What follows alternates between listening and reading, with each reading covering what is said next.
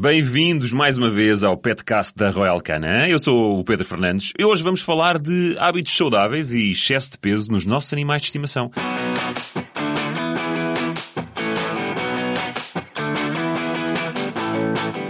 Para isso, como sempre, vou estar muito bem acompanhado por especialistas do mundo animal, alguém que perceba, porque eu não percebo, e que conhecem muito bem os nossos gatos e os nossos cães e que nos darão as, eh, as chaves para ajudar os nossos companheiros animais a ter uma vida mais saudável e mais feliz. O episódio de hoje eh, é dedicado aos hábitos saudáveis e à prevenção e à solução de um problema que afeta um em cada dois animais de estimação que é o excesso de peso. É verdade, vamos falar sobre o peso e como ele afeta a saúde e o bem-estar dos nossos animais de estimação e de como evitar uh, que os gatos e os cães uh, ganhem peso acima daquilo que é considerado saudável. Mas também lhe vamos dar dicas e conselhos para que se os seus animais de estimação estiverem efetivamente já em situação de, de uns quilitos a mais, não é? De excesso de peso ou até de obesidade, possam perder essas gramas ou quilos a mais de forma saudável. Falaremos também de, de, algumas doenças associadas ao excesso de peso e a importância dos conselhos veterinários e controlos regulares do peso e da condição corporal ao longo de toda a vida dos nossos amigos. E claro, eu não podia fazer isto sozinho, eh, é por isso que hoje conto com a presença neste podcast da Joana Pereira. Olá, Joana. Olá, Pedro. Bem-vinda. A Joana, que é médica veterinária da, da Royal Canin, é concorrente do, do Thierry, eu não sei qual deles o melhor, não experimentei os dois ainda. eu já, e, são os dois bons. E a Mafalda Pires, é esta outra voz que vocês já estão a ouvir, Mafalda Pires Gonçalves. Olá, Olá Mafalda. Pedro.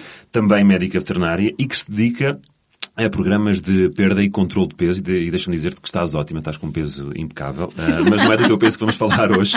Sejam bem-vindas e muito obrigado por se juntarem a nós. Uh, e hoje, ao preparar uh, este episódio, deparei-me com uma informação que, que me surpreendeu e que me deixou de veras preocupado. Diz que um em cada dois animais de estimação tem excesso de peso. Como é que é possível uh, termos um número tão elevado de animais de estimação uh, com, com excesso de peso? A culpa é de quem? É dos donos, Joana?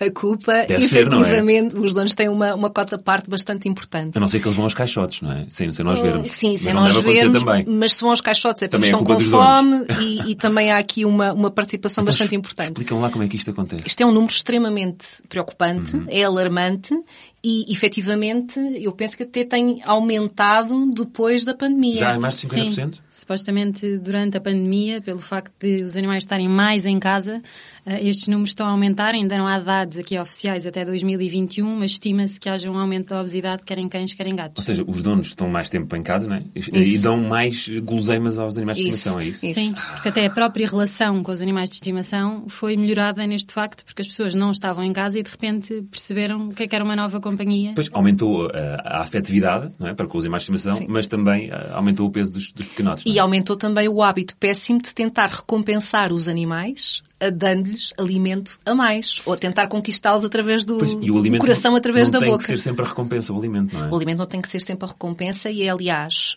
um, um, dos hábitos saudáveis que a Royal Canin tenta promover é que toda a política de recompensas uh, por comportamentos uh, ou todo o tipo de ações que sejam desejáveis perante as expectativas do, do tutor um, que se baseiem em outro tipo de recompensas, uhum. nomeadamente os miminhos, um passeio, uh, o escovar. Quer dizer, a Royal Canin nem para ela a própria é boa, porque podia vender mais ração, não é? E neste caso até aconselha não, que não seja sempre a ração que nós queremos é que comam um alimento adequado, mas nas quantidades Exatamente. também adequadas. Exatamente. Uh, e como nós estávamos aqui uh, ainda agora a referir, este número tem vindo a aumentar, uh, tem muito a ver também com o estilo de vida sedentário que não só os animais, mas também os próprios tutores uh, têm, têm vindo a demonstrar. Uhum. Portanto, há aqui um paralelismo muito grande entre a situação de tendência para excesso de peso e obesidade nas pessoas e nos animais também. Sim, então, os animais acabam por ser o, o reflexo do, dos donos, é isso? Sim, ah, e se pensarmos, vezes. não é, os animais, os animais, por exemplo, os cães, não é,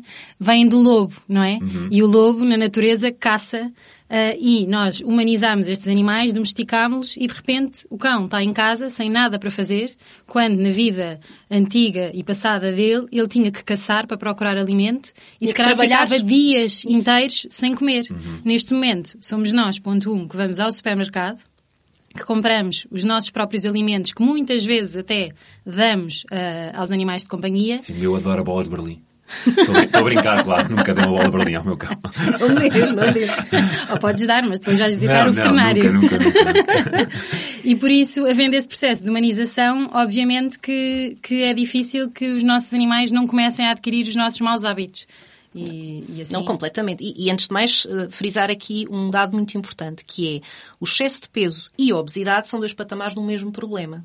O excesso de peso é numa fase inicial e a obesidade é quando já se torna um problema que é patológico e que eh, requer o acompanhamento por parte do médico veterinário para que haja uma perda de peso segura e saudável. Os tutores, como nós começamos por dizer, Exato. têm aqui um papel extremamente importante porque os animais de estimação que vivem connosco em casa acabam por não ter praticamente poder de decisão sobre o que é que comem, as quantidades, que tipo de exercício é que fazem e, portanto, têm que ser os tutores, temos que ser nós a salvaguardar a sua saúde e bem-estar.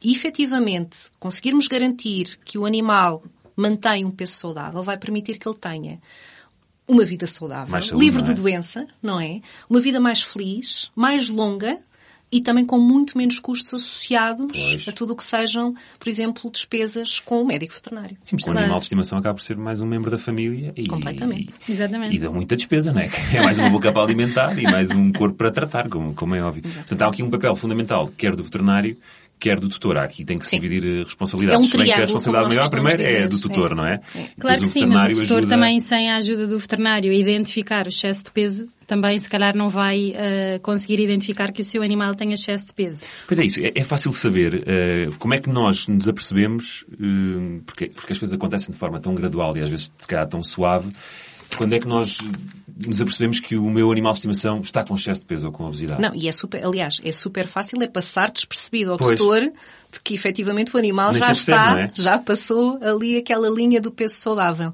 Ahm, porque efetivamente os animais vão se adaptando. E, por exemplo, ah, notarem que ah, o cão ou o gato dorme mais, que brinca menos, no Hum, cão às vezes ativo. não querem tanto ir à rua, ou não querem estar tanto tempo na rua porque também se cansam com mais facilidade, exatamente como nas pessoas. Ficam ofensos, não é? Mas há algumas dicas que hum, podem ajudar as pessoas lá em casa, efetivamente, a detectarem com alguma facilidade ah, que este problema já está presente. Por exemplo, quando o gato já não passa naquela portinhola da porta. Exato, e fica preso. se calhar. Ou entra e já não sai. Exato. Tipo exatamente, Garfield. exatamente, exatamente. Então, mas conta lá, quais mas é são além, essas dicas? Para além de uma menor atividade, Uhum. Ah, observarem o animal de perfil e visto de cima, ah, e verem se eventualmente notam o abdômen mais estendido, se deixam de ver aquela covinha ali da zona da virilha. Uhum. Perceber o que é que sentem quando passam os dedos ao de leve sobre a parede torácica, ok? Portanto, nós geralmente quando passamos é? devemos sentir as costelas. E agora é um exercício que eu gostaria que todos os que nos estão a ouvir ah, fizessem. Vamos a isso, vamos a isso. O que é que temos que fazer? Que- porque é uma maneira hum, bastante simples de se aperceberem efetivamente em que nível é que o animal está, ok? Então, quando passam as mãos ao de leve... Espera, não deste tempo às pessoas de irem buscar os animais. Ah, pois. Então, Mas isto, os pode ser animais. feito com a mão até. Sim, sim, mas uh, e se, e se estiverem a conduzir, por amor de Deus, não parem um carro, não vão buscar os animais. Quando chegarem a casa, depois logo, logo fazem Então este, este exercício. Se aquilo que sentem quando passam a mão ao de leve nas costelas uh, do animal e não vão ter os dedos assim para Sim. dentro, que isso é batota, Vão tá bem? com Pronto. Se aquilo que sentem é o que nós sentimos na parte de cima da nossa mão, que devemos sentir aqui os altinhos que correspondem aos ossos das é? costelas, mas também as depressões que correspondem ao espaço intercostais, então este animal está no, efetivamente no peso saudável. É aquilo que se quer. Agora, se fecharem a mão num punho e passarem a mão por cima dos nós dos dedos, em que se sente de forma muito mais acentuada os tais ossinhos e as tais depressões, isto é um animal que está magro demais, também não Ok. está numa condição uh, corporal saudável, não tem peso a menos, ok? Agora, se formos pela parte dentro da mão, na palma da nossa mão, e junto à, à zona onde nós eh, pomos os anéis, Uhum. portanto, à junto à, à zona da inserção dos dedos, se sentirmos estes altos e baixos, mas já aqui com uma camadinha de, de, de xixa, como se costuma dizer, é sinal que já está num ponto de excesso de peso, Ok. e se aquilo que sentem é o que se, se sente na base do nosso pulgar, que na verdade não se sente nada, é Então só já é esta obeso, zona não é? de, desta almofadinha, então é porque já está numa fase de obesidade. Ok? É uma maneira, uh, algo simples de explicar às pessoas Mas lá é em uma- mas casa é uma ótima ideia. Uma ótima como é ideia. que podem uh, E, avaliar. e pesar? Só, só pesar então não é suficiente, é isso? Não, o peso só em si não é indicador único de, de excesso de peso. Por exemplo, vou dar um exemplo com uma raça. Por exemplo, tem- podemos ter um labrador com 30 quilos que é obeso e podemos ter um labrador com 30 quilos que está até relativamente magro porque dentro do estalão da raça um labrador é enorme e o outro é, é- é mais pequeno. E, portanto, o peso só por si não nos diz nada. E por isso, nós, médicos veterinários, numa consulta, eh, tendo em conta até um pouco o que a Joana disse, nós usamos o índice de condição corpora- corporal. O índice de condição corporal é uma escala que vai de 1 a 9, em que 1 seria um animal caquético, muito, muito magro, e 9 seria um animal com uma obesidade grave. Sabemos que um, que um cão ou um gato com o peso ideal estaria na classificação 5. Pronto. E a partir daí nós classificamos se o animal tem excesso de peso ou está abaixo do peso. Normalmente o animal que tem uma classificação de 6, 7 teria eh, excesso de peso e que tem cerca de 10 a 20% a mais do peso do que deveria ter. Por sua vez, um animal que tem 8 a 9 tem entre 30 a 40% do excesso de peso. E a partir deste número e do peso que o animal tem naquele momento na consulta, nós conseguimos estimar qual o peso saudável daquele animal. E depois Pronto. tentar atingi-lo, não é? E depois o quê? Lá está, depois de detectarmos o problema, como é que vamos conseguir resolvê-lo com a ajuda do veterinário, claro? Quais são os Sim, passos, sim, claro. quais são os Primeiro de passos tudo, a dar a tem que haver também a motivação do próprio tutor em Pois. realmente assumir que o seu animal tem excesso de peso e que quer fazer Eu acho que alguma às vezes coisa. não tem noção, O não primeiro é? passo é a aceitação, Eu- eu como em todos os é isso, problemas. Eu vejo, eu Exatamente. vejo tutores a passearem os seus cães, é mais normal ver Andar passearem assim. cães do que, do que gatos, cães com, que já são realmente obesos, mas parece que não há ali nenhuma preocupação, que é como se fosse uma coisa normal. Está, Eu acho que não- às vezes há até alguma coisa. desleixo. lá está, uma huma- humanização novamente, que é gordura é formosura, não é? Eu acho que isso também se vê um bocadinho nos animais e se calhar a nossa própria visão já está habituada a ver cães relativamente gordos, que para mim, não é que, que faço, eh, eh, que estou habituada a lidar com esta, com esta temática, eh, para mim aquele cão está gordo e para a maioria das pessoas não está, está normal. Tenho inclusivamente até alguns colegas que dizem, ah, não sejas assim, ele está gordinho só, está tudo bem. Há uma normalização, porque é tão habitual. Eu, eu até costumo dizer que é- aquilo que hoje em dia é raro é ver-se um labrador elegante. Porque nós estamos tão habituados a ver labradores que estão com excesso de peso ou obesidade. Tua Quando cadela, vemos segundo um o que disseste, deve estar caquética para muita eu- gente. Não, a minha cadela está uma miss, está você uma miss beagle, supermodel. uma miss beagle, e eu vejo realmente muitos beagles com problemas de, de É obesidade. uma raça Beagle é uma super das raças. predisposta. Os é? labradores, os pugs, os golden retrievers, Eu, os exemplo, eu, eu para a minha avó também estou sempre magro. Minha avó... Mas isso- Exatamente, Isso, é vem de igual. uma crença É. do antigamente. Do encher o prato, não é? É. Coitadinho, prato. estás a crescer, vamos, vamos comer. Tens de comer mais. E aqui é encher a tigela. E, Exatamente. e as pessoas que eram mais bem constituídas, para, para ser aqui politicamente correta, eh, estavam muitas vezes associado a um nível também de posses maior. E hoje em Sim, dia, infelizmente, os mais essa... abastados, não é? Claro. Hoje em dia, infelizmente, essa, essa noção ah, mantém-se. Mas para reforçar aquilo que a Mafalda estava a dizer, é muito mais que os números na balança. Ahm, para teres um- um- uma noção, às vezes, algumas grama, ou um, imagina, num cão ou um gato de 5 quilos, com 1 quilo a mais, já está em excesso de peso. Já é o correspondente a uma pessoa que deveria ter 70 e de repente tem Uhum. Pois, 85. O porte é completamente E diferente. mais 2 quilos, já está em obesidade. Sim, E é uma, e o parece que uma é- pessoa ter parece que é 100 muito pouco, 100 um quilo, mas faz uma grande Parece- diferença num animal de Faz toda a sim. diferença. Mas mais até que os, os- o peso na balança, e às vezes acontece durante os programas de perda de peso, como os animais, aquilo que se quer quando eles perdem peso é que percam massa gorda ah, e que não, peçam- não percam massa magra, que é a parte muscular, Ahm, aquilo que muitas vezes os, os tutores notam é que vem à balança e de repente não perdeu assim tanto peso, ahm, mas que efetivamente notam que ele está mais ativo, que brinca, parece que ganham pilhas novas, sabes? parece que estão mais ativos, querem ir à rua, já não arfam tanto, não notam tanto que eles façam barulho a respirar.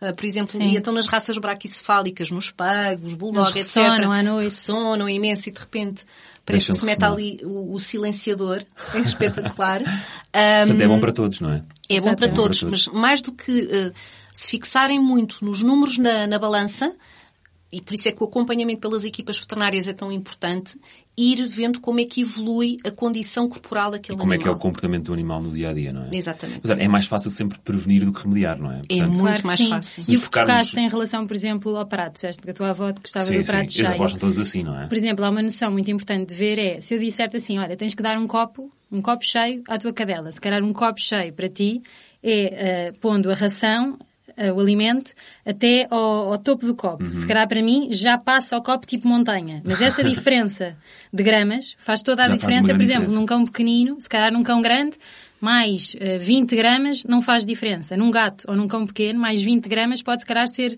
quase metade do- do- da ração que ele teria que fazer. E no excesso de peso, mais ainda é importante dar rigorosamente a quantidade que foi prescrita, porque Exatamente. Ah, e, e há um estudo muito muito interessante que avaliou qual era a variação entre o, aquilo que deveria estar no copo, naqueles copos medidores que nós Sim, sim, fazemos sim. ao olhómetro, como se costuma dizer. Ahm, aquilo que deveria efetivamente estar a ser dado e aquilo que efetivamente era dado pesado com uma balança ah, de, de cozinha. E a variação era entre ah, 10 a 30% abaixo até 150% acima. Sempre Por mais, estas noções. para cima, não é? Por estas noções, porque imagina, num cão de raça grande não é, pode não ser expressivo, mas num gato ou num cão pequeno uma é catastrófico. Sim, sim. Exatamente. Nós somos muito rigorosos na, na pesagem da ração lá em casa. Tem balança eletrónica. Temos balança eletrónica. Arranjámos um é Tupperware que, que coincide com a gramagem exata. Vês, lá está, mas se calhar depois tu achas Claro, que não vou- aquela risca Sim, sim, sim. é certinha e depois se calhar não lá em pesar casa... todos os dias, admito. Nós pesámos uma, Uma vez. boa dica, boa Diz, dica. diz. Não pesas todos os dias, mas podes arranjar uns sacos de sanduíche. E há um dia, uma tarde, que não tens nada para fazer, porque tens um trabalho É claro, claro. pouco ocupado, e portanto ficas em casa, agarras no saco do alimento e vais encher sacos de sanduíche com a dose certinha, pesada na balança para todos os dias. E depois há um dia que vais jantar fora, há um dia que vais passar o fim E de deixa- semana e deixas a- aos dar, é? avós, Exatamente. olha, está aqui, Mas eu acho que o nosso método é bom. Nós arranjamos um Tupperware que raso, andámos à procura em vários Mas combinaram que o raso é raso O para todos. O raso é sempre raso, não é? Não, não e é tem aquela montanha. medida, não é com montanha, exatamente. e temos um para a Jessie e outro para, para o Jack. O Jack também está Sim. numa fase ainda é de cachorro. JJ. JJ, exatamente. olha. A Jessie e o Jack. Diz lá, Joana. Um, em animais que estejam com o peso saudável, geralmente isso é o suficiente. Aliás, nós continuamos a ter copos medidores com Uhum. Sim, se eu vi que alguma coisa está a correr mal, também vou, vou ficar ao mais atento veterinário, e é? digo ao Isso. veterinário e corrigimos. Mas é especialmente em óbvio. animais com propensão para excesso de peso e animais que estejam a fazer o tratamento para a obesidade, acaba por ser muito importante fazer aqui o cuidado da, da, da pesagem de cada, de cada dose diária, sem Portanto, dúvida. essa pesagem da dose diária portanto, é uma das medidas que devemos tomar para prevenir, não é? Há é outras? uma. Há outras? Há outras, nomeadamente, dar um alimento que seja adequado ao nível de atividade, À fase de vida do idade, animal. Exatamente. Por exemplo, se tens um animal que é, que é esterilizado ou é castrado, sabe-se que uma castração, uma esterilização, há uma, um- uma diminuição do metabolismo em cerca de 30%. O que quer dizer que, o- que as necessidades de gasto calórico vão baixar. Portanto, os animais até ficam mais parados. Não sei se algum dos teus... A Jessie é esterilizada, o Jack ainda não, estou com muita Mas pena. e a Jessie notaste algum, alguma diminuição da, da Ah, atividade? Por acaso não, a Jessie é, um- é uma cadela muito, muito ativa. Pronto, não, ainda não bem. mesmo diminuiu assim, tanto. Mas a norma não é essa, O metabolismo diminui Sim, de qualquer forma. um e por isso sim, temos sim. que adaptar a alimentação que damos quando há uma esterilização para uma gama exatamente de animal Não, esterilizado. e pior, o metabolismo diminui, portanto as necessidades calóricas diminuem e o, e o apetite aumenta. Aumenta exponencialmente. E eles mexem-se menos. Ela tem um grande apetite, sim. Ficam mais tranquilos Enquanto e mexem-se menos. Portanto, é a tempestade mais, sim. Para um excesso de Enquanto que o Jack pro- procura mais o contacto co- connosco, com os donos, a Jessie vai só procurar comida. É Pois. o único interesse dela é, Pronto, comida. esse tipo de comportamentos, não é? Se vão ao lixo, se vão ao sítio onde está a ração escondida. Sim, sim, sim, Se sim. Quando estamos a comer estão sentados ao nosso lado. Tudo isso. Mas nós não é? resistimos, nós não lhe damos Força, nem é mais isso uma mesmo, grama. exemplo. Nem mais uma grama. Pedro O Fernandes. Jack ainda não foi, ainda não foi castrado, mas eu já, eu já o ameacei. O tipo de alimento para animais esterilizados é um alimento que já é restrito em termos de calorias, Uh, promove a saciedade, porque muitas vezes até tem determinadas estratégias, nomeadamente ser um croquete de maior volume, o que aporta menos calorias, mas dá um maior volume na taça, dá mais trabalho ao animal a mastigar. É mesma, da mesma forma que nós, Sim, quando sim. estamos a mastigar pastilha elástica, estamos a informar uh, o cérebro de uh, eu estou a comer, quando na verdade não, não, Não não estamos a nada, não estamos a comer nada. Portanto, tudo aquilo que dê mais trabalho ao animal a mastigar induz diretamente um estado de saciedade, quer dizer que entre as refeições o animal não vai andar a pedinchar comida, uhum. não vai andar a solicitar alimento, uh, que é aquilo que os tutores veem. Não faz Sim, a Jessie tem um, um, biscoito é maior, não é? Assim Sim. Assim se chama o biscoito. Sim, e o, o Jack, como é uhum. é que o cachorrinho tem, um, tem mais pequeninos, uns granulados um mais, mais pequenino, mais fácil de, de, de comer. Um, e depois, ao mesmo tempo, promove a saciedade também porque tem um teor em fibra, que é um tipo de carboidratos que não aporta calorias, mas que vai dar uma sensação de estômago cheio durante mais tempo. Que permite, efetivamente, através destas estratégias, ser eficaz na prevenção. Ou seja, deve-se começar quando o animal ainda está no seu peso saudável. Não é depois do caldo já estar internado, não é? Quando eles já estão com ligeiro excesso de peso, podemos recorrer, por exemplo, a alimentos light, que podem ser eficazes num estadio inicial a ajudar o animal a recuperar e a voltar ao seu peso saudável, se já estiver numa situação de obesidade.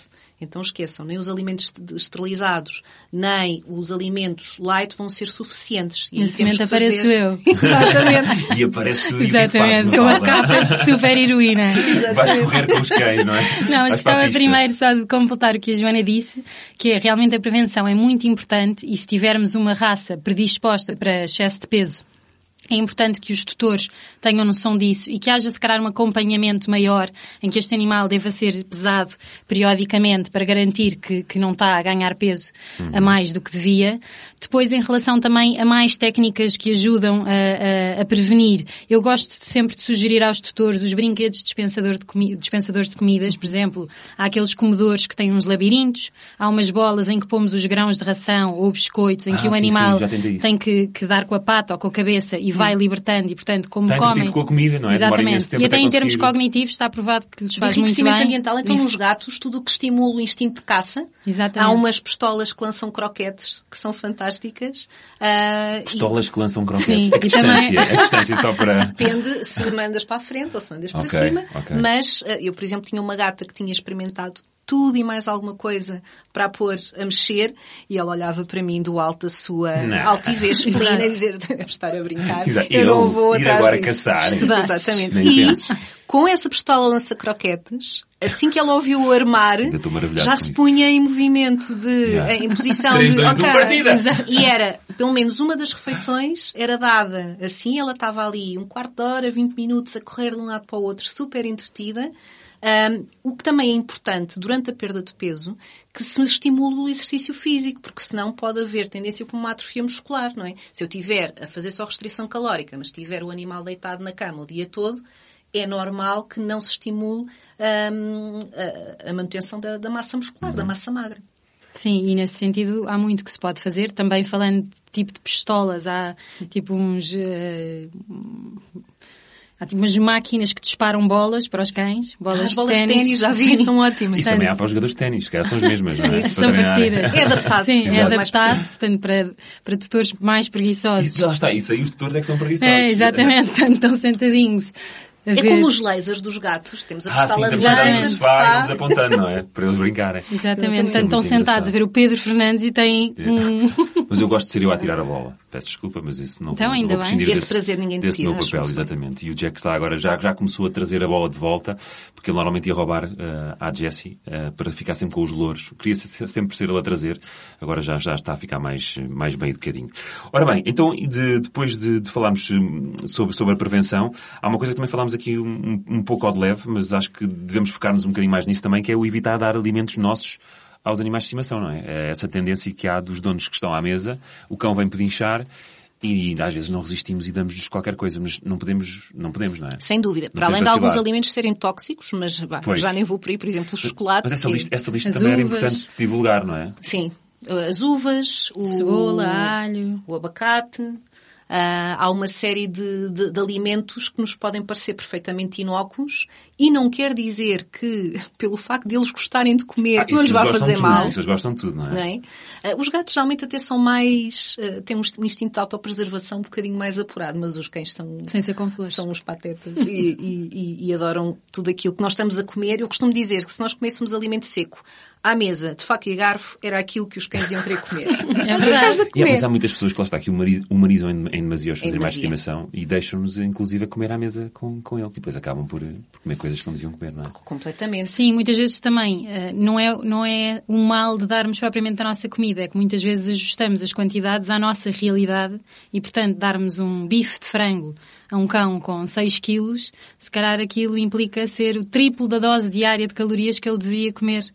E, e- Num alimento que não é completo nem equilibrado, ainda por cima, porque depois também está aqui, há aqui toda esta questão. É que tudo aquilo que nós damos a mais, se exceder os tais 10% que se pode dar em extras por dia, tem o potencial de desequilibrar ah, toda a forma nutricional do, do alimento de, de E base. vocês não acham que há, há donos que tentam comprar os animais de estimação? Comprar o amor com, Sim, sim. com comida, Sim, não é é? Uma pela relação eh, muito emocional, não é? E muitas vezes até tivemos a trabalhar até tarde, vemos que o, que o cão ou o gato fica super contente quando vamos dar a latinha ou um bocadinho de torrada, não é? E aquilo é algo quase... Às vezes, se calhar, com, com um bocadinho Como compensação, de culpa, é não isso mesmo, Hoje não tivemos- preciso tempo de ir passear as três vezes ou as duas Exatamente. vezes. Olha, vou-lhe dar mais um Mas biscoito. como a Joana disse há pouco, não é? Se calhar um passeio, se calhar um momento em que estão sentados no sofá a dar-lhes festinhas é tão bom ou melhor para o animal do que estarmos a sobrealimentar. De qualquer forma, se queremos alimentar, uma das coisas que eu sugiro é, por exemplo, dar grãos de alimento no momento, ou seja, o cão está a pedir, o gato, Da e própria como ração extra, diária, não da é? própria ração Sim. diária. Ou então extras saudáveis. Um dos extras saudáveis é precisamente da própria parte do, do alimento, ou dar, por exemplo, o correspondente ao alimento seco em alimento úmido. Geralmente os úmidos são mais aromáticos, é que mas fazes? têm menos Retiras a calorias. gramagem que deste? Portanto, Em gramas, na- não é? A medição é sempre em gramas, é feita em Sim, gramas. mas a quantidade em gramas de um alimento úmido é cerca de 4 vezes Não, menos. já estás a obrigar a fazer contas. Porque é menos a calórico. Não, porque é menos calórico, mas não tens que fazer contas, sabes porquê? Porque no verso das embalagens, geralmente vem lá sempre indicado qual é o esquema de mix feeding, Hum. ou seja, para uma saqueta por dia, para este peso, com Tens este que tirar animal, X gramas da, tens que dar da ração X. seca. Não, não, não, diz não? logo que quantidade é que tens que dar. Em Cada conjugação. Ah. Portanto, aquilo que aparece é, ou dás, imagina, 40 gramas por dia, ou dás 36 mais uma saqueta, Uhum. por exemplo. Ahm, e acaba por ser muito mais fácil. Ou então outro tipo de extras saudáveis. Ah, os cães, por exemplo, gostam de cenoura, gostam de um Sim, de Isso pode chamada... dar-se, não é? Sim. Sim. Sim. Cenoura, courgette... Caroço, vai- normalmente dou os caroços, os caroços das maçãs, eles comem sempre. É Não boa, podes não é? dar. Ah, não dou, normalmente não dou caroços de maçãs, que o que eu estava Não, agora a falar a sério. Os caroços de maçã Por causa daquela têm, têm cianeto, sim. Sim. Tem cianeto. Aquilo é, tem um efeito cumulativo de tóxico, portanto... Ah. Foi só uma vez. Fica a dica. Exato. Foi só uma vez, está bem? Veterinário, se me estás a ouvir... Ora, e exercício físico? Ah, tem, tem que ser também com peso contra medida, não é? Porque eu, eu já levei a Jessie a correr e houve uma vez que correu bem, outra vez não correu assim tão bem. Ela não estava para ali virada. Ah, portanto, Tiveste é que a trazer ao colo. Quase, tive cá, tive cá a arrastar. Portanto, com- como é que nós devemos saber que também não estamos a exagerar no exercício físico que, que- que damos aos nossos animais de estimação? Acho que era excelente se o problema se fosse exagerarmos no exercício físico e não Pois. o contrário, não é? Sabendo que as pessoas estão cada vez mais sedentárias. Mas sim, o exercício físico deve ser adaptado à raça, eh, à espécie, à raça, eh, à fase da vida que o animal está, não é? Se temos um animal sénior que já tem alguns problemas articulares, se calhar não vamos fazer com eles uma caminhada de 6 km uh, duas vezes por dia. Mas pronto, tudo isso tem que ser adaptado. Obviamente que também temos que ser realistas e também tem que ser adaptado ao estilo de vida da pessoa, no sentido em que se não tem muito tempo, pode ter que recorrer, uh, se assim tiver possibilidade, por exemplo, a, a pessoas, a dog walkers, não é? A passeadores de cães, uh, aos pet sitters, não é? Que de alguma forma ajudam a, a- a garantir esse exercício, porque esse exercício convém que seja, não é? Não ser feito de forma esporádica, não é? Convém haver um plano de exercício físico. Ser que ao- estruturado, não é? Exatamente. O que é que acontece muitas vezes? É que as pessoas acham que basta fazer exercício físico ao fim de semana e depois ao fim de semana os animais Exageram. exageram. Nas segundas-feiras os animais estão a claudicar, não é? Que é cochear. ah, e estão de rastos. E isso também não é saudável porque os esticamos, não é? Portanto, convém haver ah, algo faseado. Mas depois também estes brinquedos que eu falei há pouco também ajudam na prática de exercício físico. Tudo o que sejam hábitos, por exemplo, com gatos, esconder comida em casa para, para fomentar o comportamento de caça.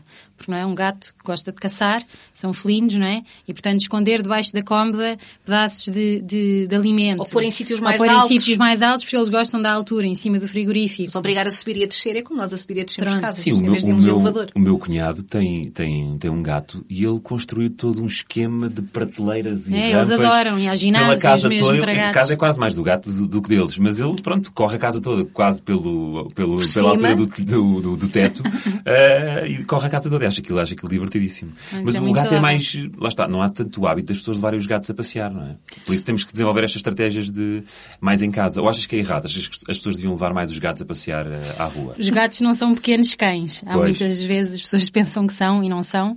Ah, Se calhar não gostam muito. Preferem, ficar em casa. não gostam muito, provavelmente não têm esse hábito e também os, A coisa é um gato que tenha acesso ao exterior. Claro. Uhum. Que tenha um, um esquema de, de estilo de vida, de uh, tem Gato acesso a de mas casa. com coleira, não é? Exatamente. Ou que tenha acesso ao jardim, o que é ótimo. Nos dias de hoje e no, no regime mais citadino em que nós vivemos, a não ser que o gato seja treinado e habituado desde pequenino a ir passear à rua de trela, e, e- e já se vai vendo alguns pouco, casos mas assim. vê-se, sim. Mas até porque eles olham para os cães como predadores, não é? Portanto, Sim. Não, não, não. E os gatos... Pois estão sempre a sofrer, não é? Faço Não, e ideia. ficam, ficam em stress e é, é perigoso não só para o gato que pode fugir, como para o próprio tutor, porque ele ao tentar fugir pode arranhar ou, ou- ou- ou morder. Mas efetivamente, tudo o que sejam brincadeiras que estimulem o instinto de caça nos gatos é uma forma ótima, simples e prática de cumprir dois objetivos, não só o exercício físico, como o enriquecimento ambiental, porque eles vão estar muito mais entretidos. ok? Por exemplo, podes dizer ao teu cunhado, era cunhado, não é? Sim. Por exemplo, para pôr um cordel preso nas calças, na região do cinto, e andar por casa. Porque os gatos adoram cordas. E, portanto, o facto de eles estarem Só a ver algo... andar a fazer o... Vai andar Ele atrás vai andar atrás a querer apanhar a corda. E já só de ser um exercício é super simples e a Sim. pessoa não tem que alterar nada. Mete uma corda e vai andando por casa. Sim. Sorte, sorte daqueles donos que têm ratos em casa, não é? Porque assim têm os gatos sempre entretidos. é, historicamente, o motivo pelo qual se, se- começaram a domesticar os gatos foi precisamente para, Para darem conta da praga do... do- do- dos Depois ratos deixar é? caçar e daí ficar em Garfield. Exatamente, completamente. Olha, e há bocadinho, só para complementar, há Diz. bocadinho estávamos a falar do exercício físico dos cães e eu estava-me a lembrar de outra coisa também muito interessante, que é quem tiver possibilidade de apostar na natação. A Natação para- para gatos? não, para cães, para Ah. cães, no, no exercício físico dos cães. Ai, coitadinhos dos gatos. Quer dizer, já se vai fazendo fisioterapia às vezes Sim, a, os a gatos, gatos. os gatos têm mesmo medo do- da água. Os gatos não é que tenham propriamente. Não se sentem medo. muito à vontade, é isso? Os gatos não gostam de ser forçados a nada. E são uh, maníacos ninguém do gosta, não é? controle. Isso. E, portanto, forçá-los dentro da água quando eles uh, estão a fazer uma coisa contrariados é meio caminho andado para a São coisa os correr peixes fora d'água. Pois. Exatamente. Eu ainda estou a tentar que o meu cão d'água salte sozinho para dentro d'água. E, e dizer, vai cumprir o teu propósito natural. Até porque já conheci uma irmã dele que tem uma vontade dentro da água incrível e o meu ainda não chegou, porque lá está, porque também não, não tenho tanto tempo de ir com ele à praia às vezes Uhum. que devia e ainda não se habituou bem ao, ao ambiente aquático. Mas Sim. eu acho que ele vai chegar Mas, lá. por exemplo, há até clínicas e hospitais que têm uh, piscinas de um, hidroterapia um, e que, juntamente com o seu programa de perda de peso, fazem determinadas sessões X por semana de X tempo na passadeira aquática. E, Ou na portanto, passadeira sem ser é aquática. porque dentro da água, como não tens carga, hum, e portanto estamos muito mais levezinhos, estes animais geralmente têm um desgaste na parte articular muito maior e muitas vezes têm dor E osteoarticular. água torna-se mais fácil. Torna-se muito mais fácil, ao mesmo tempo que estás a estimular ali aqueles músculos a trabalhar e a gastar calorias. Ainda, ainda há pouco também já, já tocámos ao de leve nisto, na, na quantidade de atividade eh, que pode ser diferente e necessária eh, conforme a raça também do... Fizemos a distinção entre cães e gatos, mas dentro mesmo do- do- dos cães, e se calhar dos gatos também, eh, diferentes raças têm diferentes necessidades de, de atividade. E diferentes capacidades de E fazer capacidades exercício. também. claro. Mas eu, por exemplo, eu quando passei os meus cães, passei os dois ao mesmo tempo, mesma quantidade de tempo. Não faço essa distinção. Não vou, ah, agora a Jessie é só, é só Tem meia uma hora. capacidade física semelhante. Realmente Aí não, não tem que fazer semelhante, essa sim, distinção, são- não é? Mas há casos em que é preciso fazer essa distinção. Claro, se for um cão miniatura, um cão gigante ou, ou um cão grande, não é? Tem necessidades diferentes. Um cão grande consegue suportar muito mais eh, tempo de exercício físico e se calhar mesmo um nível de atividade mais intenso do que um cão pequeno. E isso é que tem que ser adaptado. Hum, E adoram, mas, mas por exemplo, se estivermos a falar de, de raças mais caseirinhas, como se costuma dizer, ou como é o caso das raças braquicefálicas, um pug, um, um bulldog, são animais que se cansam com muito mais facilidade. Para, para quem não sabe, não é o meu caso, claro, ah, o que é uma raça braquis São aqueles cães de focinho achatado, cães Ah, ou gatos. sim. É o caso dos pug, dos bulldog, no caso dos gatos, os gatos persa. São tudo animais Os que boxers. têm, os boxers, que têm ah, umas vias respiratórias um, em que a passagem de ar muitas vezes não é tão fácil. E, por exemplo, passeá-los em dias de muito calor, e há bocadinho a Mafalda estava a dar o exemplo de irmos passear para o Pardão uh, 6 km num dia de grande calor com um pug, não é, boa ideia. Uh, é meio caminho andado para, para haver ali um golpe de calor e a coisa e visitar o veterinário. Exatamente, de urgência. Bom, nós estávamos aqui a falar principalmente de, de prevenção, mas uh, o que é que nós fazemos, efetivamente, se descobrirmos que o nosso gato ou cão tem excesso de peso ou que é obeso? Que é que podemos fazer? Então, uh, primeiro que tudo, se calhar falar com o médico veterinário. Sim, sempre. E saber sempre. que uh, esse excesso de peso não vai desaparecer por si e que vai necessitar de ajuda, quer de parte da alimentação, quer da parte do exercício. Portanto, tem que haver um plano de alimentação e que tem que haver um plano de exercício.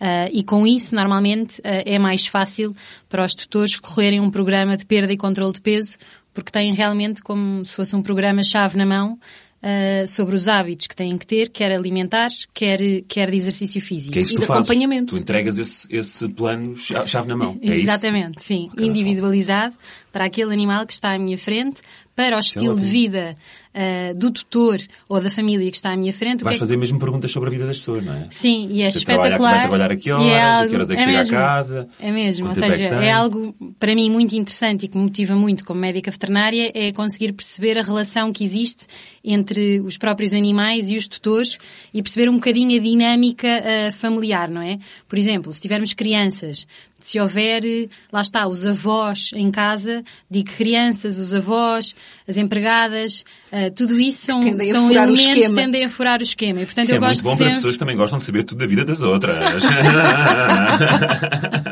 Não, e Sim, mais foi mesmo com esse intuito que eu quis criar esses claro, programas. Não, e mais que tudo o acompanhamento, os acompanhamentos regulares, porque as pessoas têm que ter noção que não basta uh, comprar uma embalagem de um, de um alimento de perda de peso uh, e depois voltarem passado um ano Claro. sem serem acompanhados, Claro, porque tem que ir havendo uma, uma adaptação das quantidades, ver se está a correr tudo bem. A Mafalda aquilo que verifica é se o animal, imagina, passado duas ou três semanas, volta à consulta e não perdeu o peso que seria suposto ou perdeu a mais, tem que reajustar as quantidades. Temos que Ou reajustar então, não, também então, a ou quantidade então de tem que apertar exercício. com os tutores porque pode haver alguém que não esteja a cumprir. Claro, não é? nós em função daquele índice de condição corporal e do peso ideal que eu calculei, eu tenho dois tipos de peso. Um peso ideal, que é um peso calculado, e depois tenho um peso objetivo, porque eu posso ter um cão com um peso ideal, ah, imaginando, um cão ah, vem, ou um gato, por exemplo, um cão vem com 30 quilos e o peso ideal dele são 25. Mas eu percebo, pela cara do tutor ou pelo estilo de vida, que Não aquele cão dar. perder 5 quilos não vai dar. Exato. E se calhar mais vale chegarmos a um peso objetivo de 27 e eu garanto que pelo menos com aqueles 3 quilos aquele animal vai parecer um cachorro. Pronto. Não, Ai, é não parecia, impressionante. não parecia é impressionante. Passar duas ou três semanas ou seja, as pessoas faz dizem. uma diferença eh, muito grande Também podes ir diminuirmos. dando objetivos aos poucos, não é? Claro. Quando estás logo... Ou seja, Não, o teu eu- objetivo continua a ser na tua cabeça aos 25, mas não, pera, agora vou dizer só 27 e depois chegamos aos 27. Não, eu gosto de fazer por patamares, mas gosto das pessoas saberem mais ou menos quanto tempo é que vai durar. Normalmente o que se preconiza é que seja, no mínimo, se calhar, três meses para perder peso, mas se calhar há animais que pode ser durante um ano. O que eu gosto é que haja... ahm, que, que os tutores sintam que somos uma equipa. Ou seja, eu não estou aqui deste lado a dizer que A o impor, animal não é? tem a impor e o tutor está com a sua problemática em casa a dizer, aí agora. Pronto. Não, é um triângulo. É o animal, o médico Ou veterinário. seja, eu sou e daquela o equipa, tutor. estamos ali para melhorar a qualidade de vida daquele animal e, E o que é que daquela se sabe. também, Exatamente. E sabe-se ainda para mais que os animais com excesso de peso vivem em média cerca de menos dois anos do que um animal que tem um peso saudável. E isto, para quem tem animais, dois anos é imenso. Dois o que é que podemos fazer animal dois é anos na vida do animal? mal. E eu acho que isso é muito importante como mensagem de levar para casa, é que efetivamente o excesso de peso ah, tira a qualidade de vida e leva a determinadas doenças. Que doenças? Então, desde doenças articulares, isso é como as pessoas, não Claro, é? quanto mais peso, Começamos, mais difícil Exatamente, há uma sobrecarga das articulações, há problemas respiratórios, não é? Não só nestes cães ah, braquicéfalos, como a Joana disse, de focinho achatado, mas a partir do momento em que há acumulação de gordura na região torácica, há alguma dificuldade em respirar. Ao haver dificuldade em respirar, ou por exemplo na questão das articulações, estes animais tendencialmente querem movimentar-se menos e depois há aqui uma pescadinha de rabo na boca, ou seja, andam menos, começam a gastar menos, menos ah, calorias, provavelmente a dose de comida é dada, uh, mantém igual, uhum. não é? E portanto vamos com, começando aqui a desequilibrar a balança e portanto estes animais vão começando a ganhar cada vez mais peso e a mexer-se cada vez menos e a ficarem com uma qualidade de vida uh, cada vez pior. Depois temos obviamente problemas cardíacos, algumas neoplasias, isto é, cancros, não é? Estão relacionados com, com, com o excesso de peso e depois também problemas do, do, do trato urinário, ou seja, quer seja do, dos rins ou da bexiga. Uh, há uma, há uma associação direta entre a obesidade e a maior predisposição para a formação de determinado tipo de cálculos. É engraçado. Que nós, e muito, nós, muito importante, por exemplo, nos gatos que é igual às pessoas, é diabetes. Por diabetes exemplo. tipo 2, exatamente. Pronto, ou seja, há gatos com diabetes e eu tenho um paciente que é espetacular que, que, que, que, tem diabetes. É um gato que eu agora já posso dizer que está com excesso de peso, mas tinha obesidade praticamente mórbida, uh, tinha diabetes, faz, uh, uh, fazia insulina e agora está praticamente já em remissão, ou seja, tal como as pessoas em certos tipos de diabetes, se nós mudarmos os hábitos alimentares e exercício, e muitas vezes com alguma ajuda, conseguimos deixar de ter diabetes, nestes animais, nos gatos, isto também pode acontecer e isto é muito positivo. Conseguimos isso... controlar a doença. Há bocadinho estávamos a comentar, eu e a Mafalda, que não é todos os dias que se consegue fazer um diagnóstico de uma doença que tem tratamento, que nós conseguimos controlar e muitas vezes através de menos medicação e muito baseado na alimentação e na quantidade da alimentação. E deve ser uma grande satisfação para vocês quando, quando, quando conseguem... se consegue tratar. Ah, para nós e para os tutores. Para nós e para os tutores. Eu acho que são clientes que depois ficam nossos amigos para a vida, porque Mesmo. é um caminho, não é fácil. É a mesma coisa que as perdas de peso nas pessoas implica dedicação, paciência, há dias bons, há dias menos bons. Um, e, por exemplo, um, tanto em pessoas como nos animais, a taxa mais elevada de perda de peso peso ocorre durante os primeiros três meses e depois atingimos ali uma zona de platô, em que a coisa estabiliza e que gera muitas vezes muita frustração por parte dos tutores. Pois é mais difícil a partir daí. É? estou a fazer isto e afinal não, não resulta. Não, e aí muitas vezes entra aqui a consulta com, com a doutora Mafalda para os ajudar a reajustar novamente de como é que nós vamos conseguir continuar com aquela restrição calórica e conseguir seguir viagem claro, com a por isso é que são programas de perda e controle de peso, porque depois o animal, apesar de ter atingido o tal peso ideal ou o peso objetivo, tem que se manter, não é? Tem que ser, entrar na manutenção, não é? Tens de ser um bocadinho psicóloga também, não? Tem. Eu sou um bocadinho de tudo, Pedro. é um Aliás, esta parte do controlo é, é, manter é. o peso saudável é muitas vezes é o mais difícil. São as dietas de ioiô, não é? As pessoas perdem, voltam a ganhar, perdem, voltam a ganhar. E com estes programas, e se calhar com a ajuda, lá está, dos médicos veterinários e dos enfermeiros, que também são uma peça-chave, o que nós queremos é manter esta, esta relação. Já não preciso tanto saber aquilo que tu dizias da pesquisa. É? Mas pronto, preciso de saber se há algo de alguma diferente, mudança, alguma, alguma mudança, é? e vou mantendo aqui uma relação em que, se calhar, o animal, a partir do momento em que entra num, num, nessa fase de manutenção, se calhar, numa primeira fase visita-me, se calhar, cada mês e meio, depois, se calhar, cada três meses, mas vamos falando, gosto muito de ir falando uh, por vias eletrónicas. Agora cada vez mais, não é? Exatamente, Sim. mas para manter e até porque uh, aqueles três meses, não é? Se calhar foram realmente difíceis para aquela família, se calhar custou e, portanto, não seria uh, bom da nossa parte, como médicos veterinários, ou seja, termos conseguido chegar ao, ao peso ideal e agora... Deitar tudo a perder. Exatamente, deitar tudo a perder. E, portanto, estamos ali também exatamente para esta manutenção que é tão importante para realmente manter os hábitos saudáveis que, que se conseguiram... É, não é só cortar a meta. Sim, sim, sim. É hábitos saudáveis que devem começar desde pequeninos, não é? Eh, exatamente. A, a principal recomendação deve, deve ser essa. Até vocês, quando, quando acabam por ter sucesso num, num desses casos, se, se sabem que a família vai adotar mais um cão ou mais um gato, já fazem logo ali um alerta, ou até sequer os próprios donos já sabem que já não devem cometer os mesmos já erros. Já estão com é? outro tipo claro, de consciencialização. Pedem logo recomendação em relação à quantidade de, de, de alimento que deve ser dado, até ao exercício. Um, e sim, é desde pequeninos o hábito da balança, quer seja eletrónico ou não, mas ou seja, o hábito de pesar uh, a alimentação é muito importante, de saber, como estávamos a falar há pouco, não é? Qual a fase de vida do animal, uh, se para aquela raça e para o nível de atividade física, se é um animal mais sedentário, se não, um animal está faz imensos passeios, está esterilizado ou não, tudo isso é importante uh, e deve ser adaptado. E sim, a prevenção é essencial e a mensagem também a reter é que realmente realmente a esterilização e a castração infelizmente, ajudam aqui ao ganho de peso. E, portanto, sempre que haja uh, esta mudança, é relembrar que devemos uh, alterar a alimentação do animal para uma gama de, de, de esterilização. De animais esterilizados, Exato. porque eu dava, eh, ainda, ainda há pouco falávamos uh, do exemplo mais típico, que é o gato que é uh, castrado ou a gata que é esterilizada aos seis meses, tem 4 quilos, está ótima, linda, maravilhosa, partir daí... e voltam passado dois meses para serem desparasitados novamente e vêm com mais um quilo, um quilo e tal, e já assim redondinhos da sorte, não é?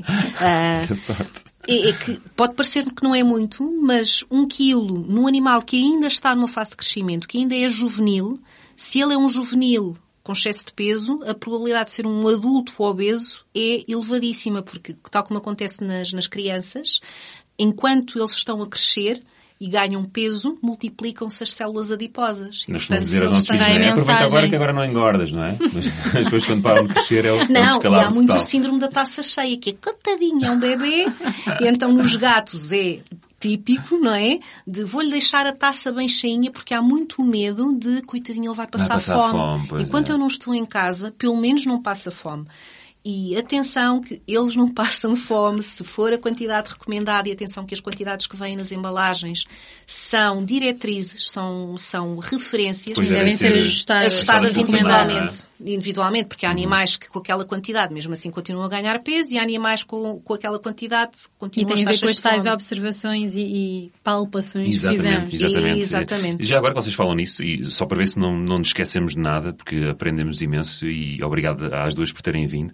Eh, queria só aqui referir então os pontos-chave das coisas que, de que falámos hoje. Fazer uma revisão periódica do estado corporal do nosso animal com, com o veterinário, não é? E isso passa por, esse, por essa apalpação eh, que, que devemos fazer e, E visualização do perfil. Olha, sabes que muitas vezes 86, na consulta... 186, não é? Dos E a- gatos e a, e dos e a Mafalda costuma fazer isto, que é, nós, nós temos uma tabela do, do índice de condição corporal que tem o perfil do, do animal, várias, várias silhuetas Ah, de, e de cães encaixam e lá de os animais na gatos. fazemos não, um não, não, não. Fazemos um jogo e, o que pedimos, e, e com as observações do que é que devem sentir, palpar, etc.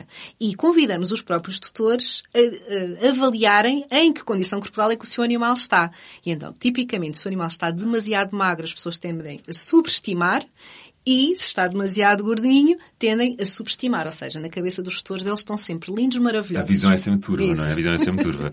Depois temos os hábitos saudáveis, não é? Para prevenir o excesso de, de peso e de obesidade, desde, desde que chegam a casa, desde, desde o Portanto, seu quantidade. nascimento, não é? Quantidade, escolha dos alimentos certos, não é? E eh, exercício físico. Exercício e físico. recompensas também saudáveis. Saudáveis. Exatamente, e não exagerar nas recompensas, não é? Uhum. Eh, e depois, se o nosso cão ou gato tiver excesso de peso ou obesidade, eh, temos que realmente recorrer ao veterinário e também recorrer a um programa de controle de peso ou de, ou de perda de Isso peso. na não é? parte do tratamento, mas voltar a frisar que prevenir é mais simples, mais fácil, Mais barato, barato.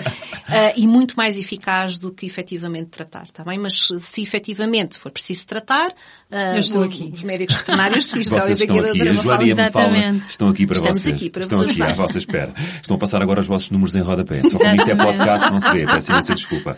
Olha, muito obrigado mais uma vez. Adeus. Obrigado, nós. Até uma próxima. Pedro. Espero que tenhamos mais oportunidades de, de conversar. Com todas estas dicas e recomendações, terminamos o nosso episódio de hoje do Royal Canin Petcast. Foi um programa muito interessante em que aprendemos a detectar os de excesso de peso ou obesidade dos nossos animais de estimação. E agora temos as ferramentas, temos as diretrizes para inverter este problema ou preveni-lo. Lembrem-se sempre que o médico veterinário é o especialista a quem devem recorrer para que o vosso cão ou o vosso gato seja saudável e a pessoa que melhor os vai aconselhar sobre o bem-estar do vosso, do vosso animal. Ah, aos nossos ouvintes, ah, os tutores que nos ouvem em todos os programas e que são amantes e cuidadores de animais de estimação, muito obrigado por estarem mais uma vez desse lado. Eu sou o Pedro Fernandes e estou aqui no Royal Canin Petcast, o canal onde falamos de cães e gatos e de como eles melhoram as nossas vidas. Até à próxima.